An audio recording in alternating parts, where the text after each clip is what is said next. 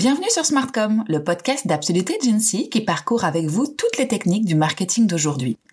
Dans un environnement de sursollicitation permanente, les entreprises doivent se réinventer pour capter l'attention de leurs prospects ou clients de manière efficace. L'enjeu est de rentrer en contact avec leurs cibles de manière intelligente pour atteindre leurs objectifs.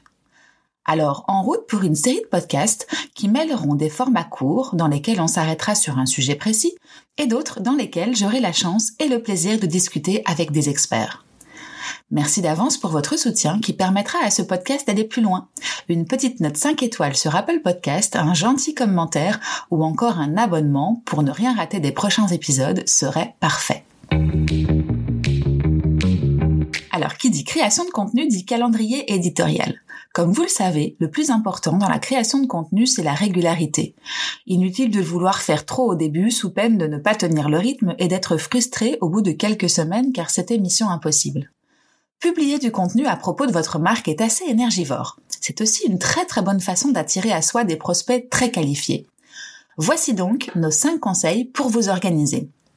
Tout d'abord, mettez-vous au vert pendant quelques petites heures pour vous permettre de faire le point sur ce qui existe déjà en termes de canaux de communication et de contenu, que ce soit des infos brutes qui n'ont pas encore été traitées pour l'externe ou encore des publications existantes. C'est le moment aussi de ressortir votre travail sur les personas. On a abordé ce sujet dans l'épisode 3 et si ce terme vous est inconnu, n'hésitez pas à aller l'écouter. Et ce, pour pouvoir vous mettre dans les chaussures de vos clients et vous aider à lister toutes les questions aux thématiques qu'ils pourraient se poser.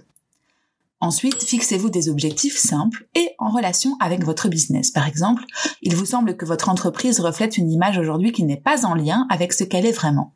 Vous devrez donc créer du contenu en relation avec vos services ou produits actuels. Ou autre exemple, vous pensez que votre entreprise n'est pas assez humanisée. Vous pourrez donc en profiter dans vos contenus pour mettre vos collègues à l'honneur en faisant porter tel article ou telle vidéo par l'un d'eux, par exemple. Ces objectifs vous permettront, comme vous le voyez, de définir le contenu de votre calendrier éditorial, en plus de tous les sujets que vous remonterez de l'étude des personas. Ce qui m'amène à notre troisième conseil. Ce calendrier éditorial, qui est construit sur une période définie, en général le trimestre en cours ou une moitié d'année, va vous permettre de lister tous les sujets à aborder, à les prioriser et à les traiter ensuite sous forme de lot pour que ce soit plus productif. C'est une technique intéressante à adopter, surtout si vous travaillez en équipe, car il va vous permettre de fixer des deadlines et de pouvoir répartir la charge de travail. Il faudra ensuite formaliser ce calendrier éditorial et créer un outil simple et visuel qui donne l'overview des publications du trimestre. Nous, chez Absolute, on utilise un Excel partagé ou un programme dédié, mais un Excel partagé, ça fonctionne très bien.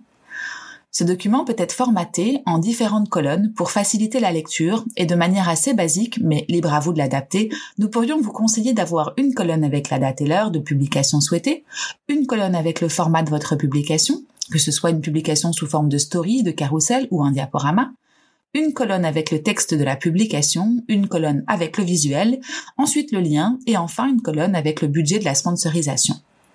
Avec tout ça, vous serez déjà assez précis pour commencer et vous le ferez évoluer en fonction de vos besoins. Et pour terminer, notre dernier conseil consiste à structurer le travail et le workflow pour que toutes les personnes qui travaillent sur ce sujet sachent ce qu'elles ont à faire et quand. L'organisation est le maître mot pour créer du contenu de qualité et avoir la sérénité de pouvoir continuer sur le long terme. À vous de jouer maintenant!